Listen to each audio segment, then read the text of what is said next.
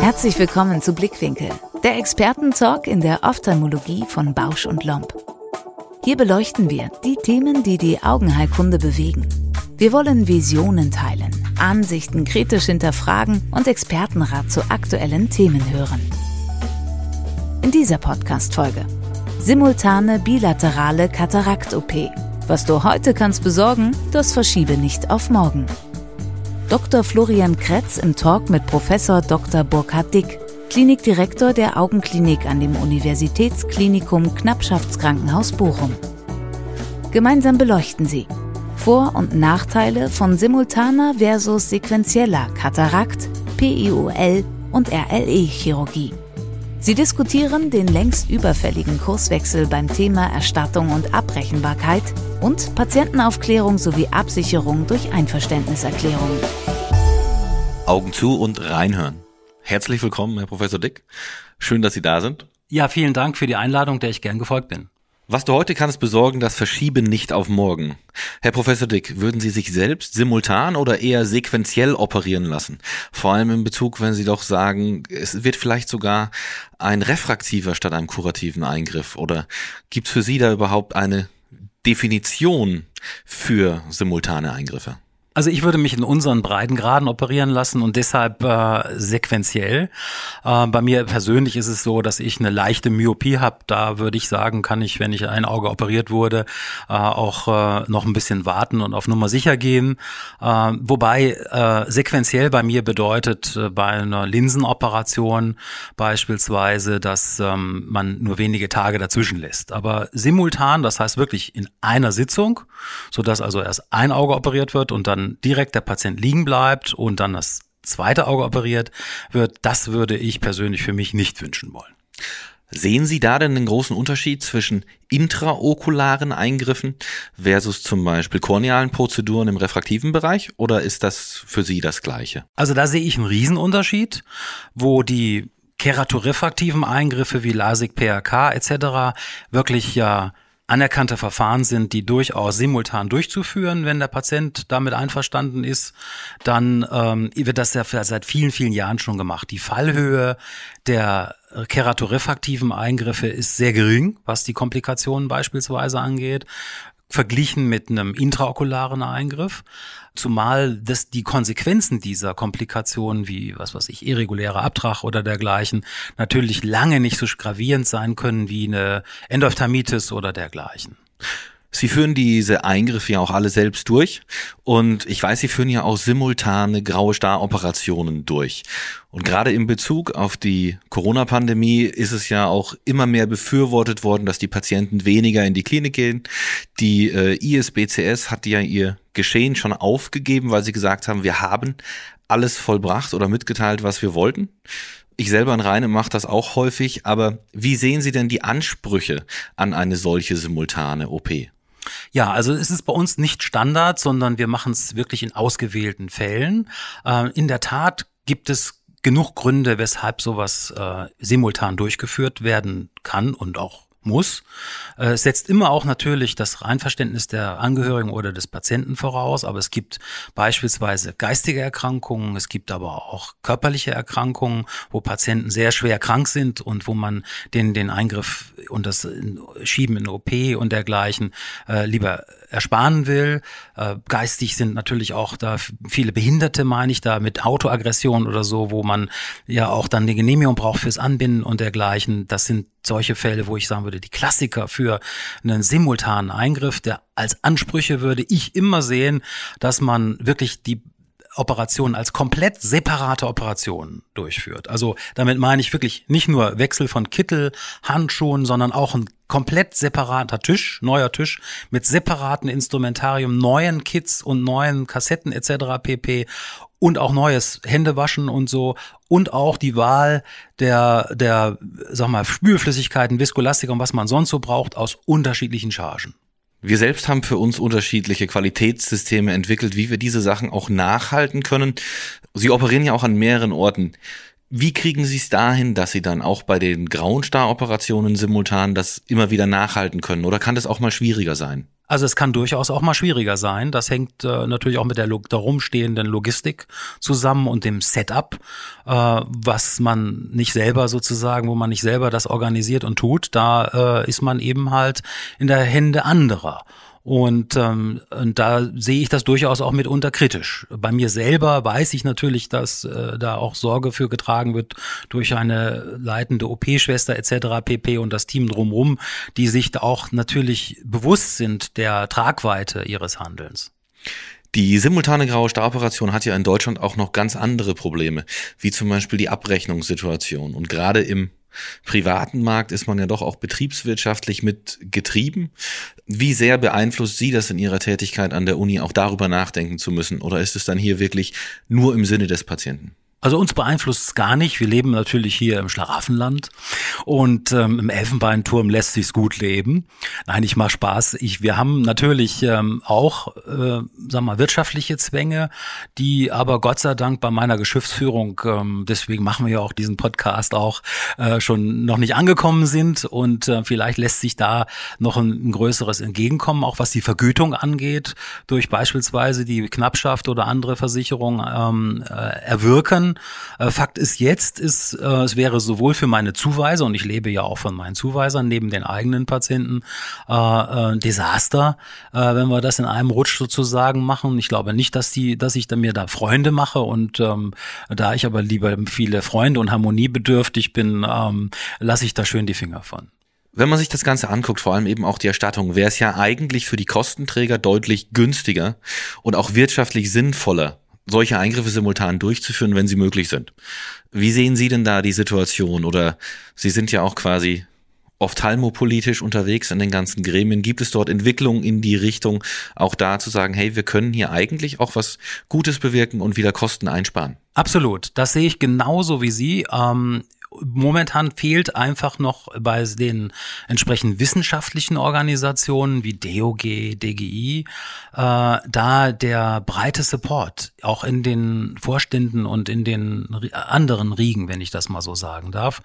Äh, da ist man dann doch, sag ich mal, ähm, in der Minorität. Da muss auch einfach noch ein, sag mal, Gedankenwechsel stattfinden. Ähm, und das wird aber, glaube ich, noch brauchen ehrlich gesagt. Und ähm, wir brauchen aber natürlich auch noch mehr wissenschaftliche Unterstützung. Sie wissen, es gibt die Gesellschaften, die das, sag mal, schon bestens bearbeitet und dergleichen haben. Trotzdem ist es einfach noch nicht komplett durch. Es gibt beispielsweise nach meinem Kenntnisstand da noch nicht eine hundertprozentige Sicherheit. Und wenn man einen elektiven Eingriff macht, der, sage ich ja mal, wo sonst kein Druck ist und den man sich dann aussuchen kann, wann der stattfindet und so, sehe ich persönlich das noch ein bisschen kritisch, das auf breiter von zu propagieren die Corona-Pandemie oder die besonderen Zeiten jetzt, die haben natürlich dazu geführt, dass wir auch gezwungen waren, da jetzt da mal aufgrund des Patientenflows mit Abstand, Hygieneregelungen etc. pp, um überhaupt noch an Deck zu bleiben, auch unsere politische Sichtweise hier zu verschieben. Aber ich glaube leider nicht, dass das, sag ich mal, längerfristigen Effekt haben wird. Werbung Sie denken, IOL-Explantation geht nur kompliziert? Wir überzeugen Sie gerne vom Gegenteil. Mit der Jünemann-Explantationspinzette von Bausch und Lomb greifen Sie die Linse direkt im Kapselsack und ziehen sie anschließend problemlos durch den Inzisionstunnel heraus, ganz ohne die Linse vorher aufwendig zu zerschneiden. Mit dem Aktionscode Blickwinkel20 erhalten Sie das Produkt mit einem Preisnachlass von 20% auf den Listenpreis. Alle weiteren Informationen zur Aktion finden Sie in der Folgenbeschreibung. Werbung Ende.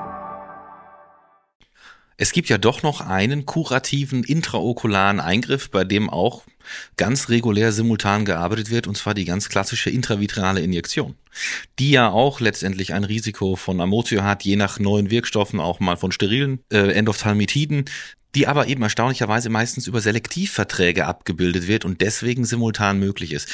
Glauben Sie, dass vielleicht hier dieser Schritt oder einfach der Weg zwischen Vorderabschnitts- und Hinterabschnittschirurgen doch noch so weit auseinander ist, dass wir uns selbst diese Beispiele nicht liefern können, um vielleicht hierüber eine simultane Abrechnung zu generieren? Guter Punkt, guter Punkt. Ich glaube, dass in der Tat da, sag mal, die vitretinalen Kollegen, chirurgisch tätigen Kollegen, äh, politisch besser unterwegs sind vielleicht.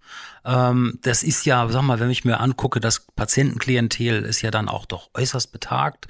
Für die ist das auch eine Riesenaktion, in die Klinik oder in die Praxis zu kommen. Die müssen da alles organisieren. Mitunter laufen die mit Rollator. Nicht selten sind die auch im Rollstuhl oder sind auch tüdelig und da muss auch einiges äh, drumherum noch organisiert werden. Da sehe ich natürlich, sag mal, noch einen anderen Ansatz. Zumal es ja wirklich dann, wenn es dann wie bei uns ja auch unter sterilen Bedingungen etc. pp. durchgeführt wird, wird, äh, das nochmal ein anderes Setup ist. Ich glaube aber nicht, dass wir das direkt mit der eigentlichen Katarakt, über die wir bis jetzt sprechen, äh, äh, übertragen können, äh, so einfach, ähm, denn ähm, da das wird möglicherweise nicht im Interesse der, der Kolleginnen und Kollegen sein. Wie gesagt, ich glaube, da ist einfach noch viel, was wir selber machen müssen. Wir kommen nochmal zurück ein bisschen auf die elektiven, auf die rein refraktiven Eingriffe. Äh, Sie operieren ja auch noch an anderen Standorten. Bei refraktiven Patienten ist natürlich auch die Anspruchshaltung an einen solchen Eingriff viel höher. Und letztendlich tragen die ja auch ein höheres Risiko, da die meisten noch voll im Berufsleben sind und eben auch noch andere Tätigkeiten nachgehen. Wie sehen Sie es da vor allem eben auch mit der Einverständniserklärung bei den Patienten und der Aufklärung? Haben auch wir noch höhere Ansprüche an unsere eigene Tätigkeit in dem Bezug oder wie machen Sie das im Moment? Das ist eine super Frage. Vielen Dank, Herr Kretz. Die, ähm, hier müssen wir wirklich unterscheiden. Ja, äh, der elektive Katarakteingriff ist ja eine Erkrankung. Das heißt, wir haben hier einen Patienten, der hat ein Problem, dem geholfen werden muss. Und bei einer Presbyopie beispielsweise, das ist für mich ein Dysis, also kein Disease und ähm, damit natürlich wirklich ein Lifestyle-Eingriff und ähm, keine Korrektur und Behandlung in dem Sinne einer wirklichen Erkrankung. Und da müssen wir die Ansprüche an uns selber und aber auch für im Sinne der Patienten viel wichtiger, viel, viel höher an aufschrauben. Und ähm, denn hier werden auch die medikolegalen Aspekte sicherlich noch viel mehr in den Vordergrund drängen, was Aufklärung angeht, dass der Patient wirklich bestens informiert ist, dass er, wenn er ein zystoides Makulaödem beidseits entwickelt hat und wird dann eventuell wochenlang ausfallen im, im Beruf und vielleicht wird sich das zystoide Makulaödem überhaupt nicht zurückgebildet abbilden, äh, was das bedeutet für den Patienten. Und, ähm, und das in einem Eingriff sozusagen, beide Augen gleichzeitig, äh, das wäre natürlich äh, schwierig und wird definitiv dann auch äh, möglicherweise nochmal legal aufgearbeitet werden. Also da sehe ich nochmal einen ganz anderen Bedarf an Aufklärung, ähm, ähm, dass die Patienten bei einem intraokularen Eingriff wirklich bestens informiert über die Möglichkeiten äh, hineingehen und das nicht sozusagen als einziges Geschäftsmodell, wenn ich das mal so sagen darf, äh, den Patienten angeboten wird. Also wir haben das bei uns auch wirklich so geregelt, dass wir das eben in die Einverständniserklärung mit aufnehmen, separat oder in der Einverständniserklärung nochmal im Freitext unterschreiben lassen und in der Patientenakte dokumentieren. Und der Hauptgrund ist einfach der Versicherungsschutz, weil unserer Versicherer einfach bestimmte zertifizierte Einverständniserklärungen vorschreibt und wir keine eigenen ergänzen dürfen. Was auch so ein Tipp ist, was ich jedem mitgeben würde, wenn er sowas plant zu beginnen, einmal vorher mit seinem Versicherer wirklich Kontakt aufzunehmen, wie die Anforderungen da sind. Wir haben ja gerade schon über das zystoide Makulaödem gesprochen, das ja auch im Regelfall nicht in den ersten Tagen nach der OP kommt, sondern ein bisschen später. Wie setzen Sie denn Ihre Sequenzen, wenn Sie doch nicht simultan bei einem refraktiven Linsentausch operieren? Um eben gerade dem vorzubeugen, dass es dann doch an beiden Augen auftaucht. Ja, also da in dem Zusammenhang ist natürlich, das war wahrscheinlich eher eine provokante Frage ihrerseits. Äh, da ist natürlich das zystoide Makulaödem das denkbar ungeeignetste, die ungeeignetste Komplikation, die man sich da vorstellen kann. Äh, in der Tat setzen wir setzen wir gerne eine Woche dazwischen ja, also nehmen dann das in Kauf, dass der Patient vielleicht noch mit seiner Kontaktlinse oder dergleichen äh, ähm, rumläuft. Ja, äh, aber dann hätten wir in der Tat natürlich das zystoide Makulaödem eben nicht abgedeckt. Aber äh, sonstige Komplikationen, beispielsweise weiß ich denn intraoperativ wirklich immer, ob 100% alles gut gelaufen ist ja, oder gehe ich nicht da auch mal, oder wann ist für mich das 100 Prozent, oder mache ich 95 Prozent, Stichwort, wenn ich einen Kapsel, Vorderkapseleinriss habe, äh, gehe ich dann aufs zweite Auge. Das sind ja schwierige Entscheidungen, die muss man auch vorher für sich selber erstmal geklärt haben und dann auch also standfest bleiben und, und äh, bei sich bleiben dann auch und nicht sagen, ja, jetzt gehen wir den extra Weg, erklär dem Patienten nochmal, dass er am zweiten Auge operiert wird und wir erst noch warten, ob die multifokale torische Linse sich auch gut ausgerichtet hat oder gehen wir gleich aufs nächste Auge. Und erlebt da vielleicht auch noch ein Problem. Und äh, das Zweite ist natürlich die, die ganzen Komplikationen, die früh postoperativ passieren. Also damit meine ich, ein Großteil der Endophthalmitiden trifft natürlich in den ersten Tagen tritt auf. Da kann man reagieren dann und dergleichen. Das ähm, sehe ich in der Regel in den ersten Tagen. Äh, natürlich gibt es auch die, die, die später auftreten, überhaupt keine Frage. Die Masse ist schon in, bei, im frühpostoperativen Bereich zu sehen. Wenn Sie simultan operieren, bei welcher oder ab welcher Komplikation würden Sie sagen, ich gehe nicht mehr an das zweite Auge? Und auch hier nochmal ganz kurz der Schwenker zur Aufklärung. Man führt ja auch manchmal simultane Eingriffe in Vollnarkose durch. Wird da auch der Patient darüber aufgeklärt, dass auch beim simultanen Eingriff sein kann, dass wir doch nur ein Auge operiert haben? Genau das wird vorher gesagt, dass sie aufwachen können und nur ein Auge operiert wird. Und das ist auch okay dann für den Patienten. Die Patienten, für die Patienten ist die Sicherheit das allererste und wichtigste. Und ich glaube, jeder Patient wird verstehen, wenn man das Beispiel mit dem Fliegen zum Beispiel bringt, was ich sage. Ich starte nur, wenn das, wenn auf meinem Display als Pilot alles 100 Prozent funktioniert und nicht 99 Prozent. Und jeder Patient wird sagen, wunderbar, auch die Prozent, auf das Prozent würde, deswegen würde ich noch warten. Das würde ich in Kauf nehmen. Was ich nicht will, ist, dass wir fliegen und es geht irgendwas kaputt oder ist schon vorher was kaputt gew gewesen, was noch mehr kaputt ist. Und die Patienten akzeptieren das und ich fahre auch die 100 Prozent Regel. Also ich akzeptiere keine Komplikation. War eine Komplikation da, wird das zweite Auge nicht mehr angefasst. Ich kann Ihnen da nur voll zustimmen. Wir machen das auch so. Und wir sagen dem Patienten auch, wenn irgendwas ist, machen wir das zweite Auge nicht. Und wenn die äh, in einer Tropfanästhesie operiert werden, machen wir es auch wirklich so, dass ich den Patienten vorher frage, ob er mich zumindest schon sehen kann und ob das funktioniert und fragt dann auch nochmal, sollen wir jetzt das zweite Auge machen? Guter Punkt. Wird zwar nicht mehr, also schriftlich dokumentiert dann nur noch in der Akte, mhm. aber ich, ich sage es dem Patienten immer im Vorhinein, ich werde sie, wenn das erste Auge alles in Ordnung ist, trotzdem nochmal fragen, ob wir das zweite jetzt angehen oder ob wir doch warten. Ich glaube ja nicht, dass das wirklich ja mal irgendwie medikolegal oder so irgendwie eine Sicherheit mehr bringt oder auch, sag mal, was die, die Inzidenz von Komplikationen. Aber ich glaube, dass das unglaublich gut ist, ankommt bei dem Patienten, dass er einfach in den ganzen Prozess mit eingebunden ist und da selber sozusagen auch nochmal aktiv mit interagieren kann. Und vielleicht erlebt man ja auch irgendwann nochmal, dass das tatsächlich der Patient sagt, nö, das war mir jetzt alles zu viel, ich bin jetzt froh, wenn es nicht war. Ja, also das, wenn, habe ich meistens bei dementen Patienten, die dann sagen, können wir nicht zwischendrin schon aufhören oder so. Aber ähm, ich, ich glaube, das gute Gefühl für den Patienten und auch das Wissen, ich werde das nur gefragt, wenn alles zu 100 Prozent in Ordnung war, ist, glaube ich, das, was dem Patienten dann auch bei dem zweiten Auge nochmal noch entspannter liegen lässt, dass man das machen kann. Absolut. Sehen Sie denn äh, spezielle technische Voraussetzungen als Standard an, die man wirklich vorhalten sollte, wenn man simultan operiert, gerade eben auch in Bezug auf äh, den refraktiven Linsenaustausch oder auch Farke-Linsen? Um eben die Sicherheit noch weiter zu erhöhen? Also ich glaube, wir sind schon auf so einem technisch hohen Niveau, dass ich jetzt nicht fördern würde, bestimmte Maschinen oder sonst was einzusetzen. Ähm, ich glaube, dass der refraktive Linsenaustausch primär mal vor allen Dingen äh, die extremen geübte Hand des Operateurs bedarf. Das muss ein erfahrener Operateur sein, der das macht, der, sagen wir, eine Komplikationsrate hat, die, äh, sagen wir, schwindelerregend gering ist und ähm, der auch dann auch mit, sagen wir, normalen Geräten sogar auch zurechtkommen würde. Ich würde aber, ich weiß jetzt noch nicht so richtig, in welche Richtung es gehen soll, aber ähm, also ich würde jetzt ungern da irgendwie äh, an der Technik, der, der Technik jetzt sozusagen fordern, dass wir da hochrüsten bis zum geht nicht mehr, denn äh, letztendlich ist es ja wie äh, analog analog zu einer Kataraktoperation zu sehen, der refraktive Linsenaustausch. Äh, und da haben wir ja schon einen hohen Standard. Ich würde jetzt eher in die Richtung gehen, ob man die Operation assistiert zum Beispiel durchführt mit dem Femtosekundenlaser.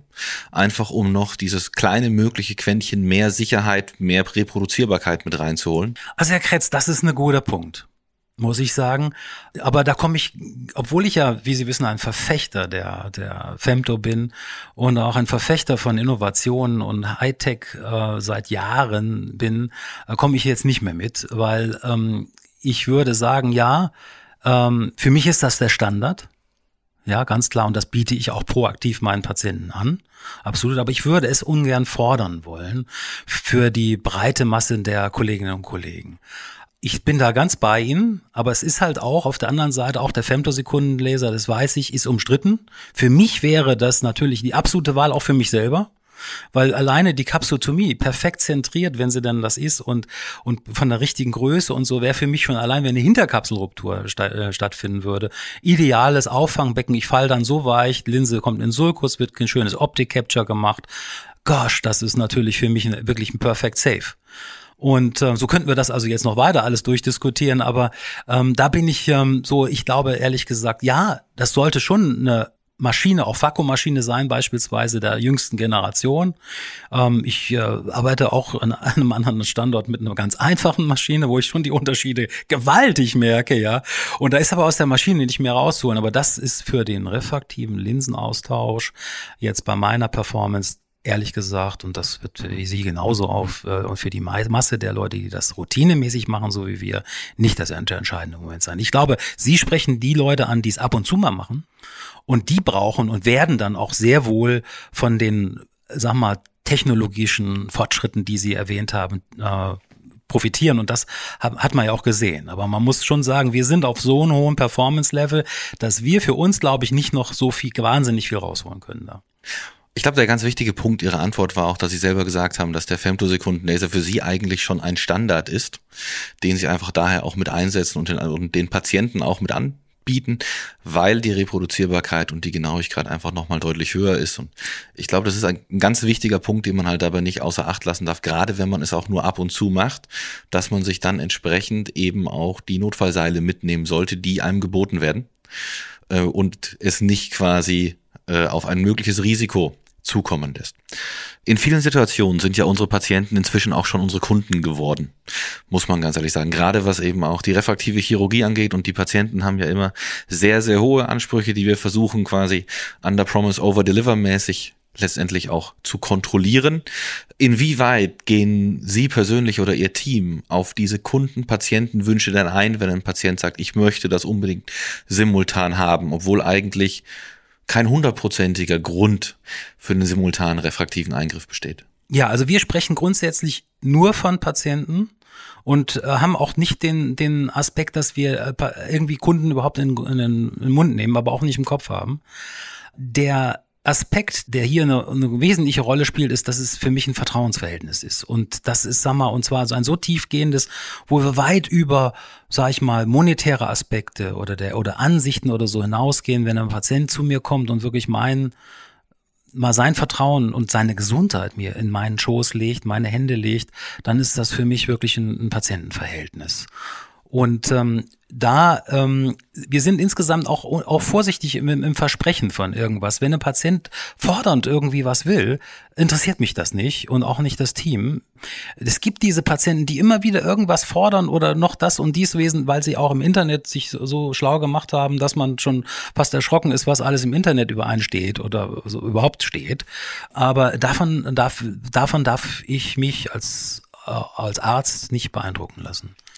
Wenn Sie einen einzigen Tipp noch haben, dem Sie mitgeben können für jemand, der sagt, ich möchte simultan versus sequenziell operieren und meine Patienten entsprechend handeln. Was wäre quasi der wertvollste Tipp, den Sie jemandem mit auf den Weg geben können? Im Patientenaufklärungsgespräch oder meinen Sie jetzt im technischen Ablauf? Entweder oder. Mhm. Also im Patientenaufklärungsgespräch immer ehrlich sein und nie versuchen, Komplikationen oder Dinge, die vielleicht nicht so angenehm sind, zu vertuschen, zu verdrängen oder gar gar nicht anzusprechen. Und im Technischen würde ich sagen, jemanden besuchen, der das routinemäßig macht. Da weiß man, wie es laufen kann und sollte. Und äh, davon so viel von den Dingen, die man da gelernt hat, mitzunehmen und äh, dann im eigenen Bereich umzusetzen. Aber nicht sozusagen mal selten, einsam, einmal das mal machen und äh, dann vielleicht aufgeben oder äh, zustranden. Herr Professor Dick, vielen lieben Dank. Es war ein tolles Gespräch und ich glaube, dass wirklich alle auch viel davon mitnehmen können, vor allem von Ihrer Erfahrung, die Sie ja wirklich in allen Bereichen dort auch gut einbringen können. Vielen Dank, lieber Herr Ketz, für die hervorragende Moderation und das angenehme Gespräch. Dankeschön. Und jetzt können alle wieder die Augen aufmachen und ich freue mich aufs nächste Mal. Vielen Dank fürs Reinhören. Empfehlen Sie uns gerne weiter. Und um keine Folge mehr zu verpassen, nutzen Sie die kostenlose Abonnierfunktion unseres Podcasts. Wir freuen uns auch über Ihr Feedback. Welche Expertinnen und Experten sollen zu Wort kommen? Möchten Sie selbst vielleicht auch ans Gastmikrofon? Oder welche Themen braucht es unbedingt im Blickwinkel Podcast? Dann schreiben Sie uns eine E-Mail an die Adresse blickwinkel@bausch.com. Bis zur nächsten Folge von Blickwinkel, der Expertentalk in der Ophthalmologie von Bausch und Lomb.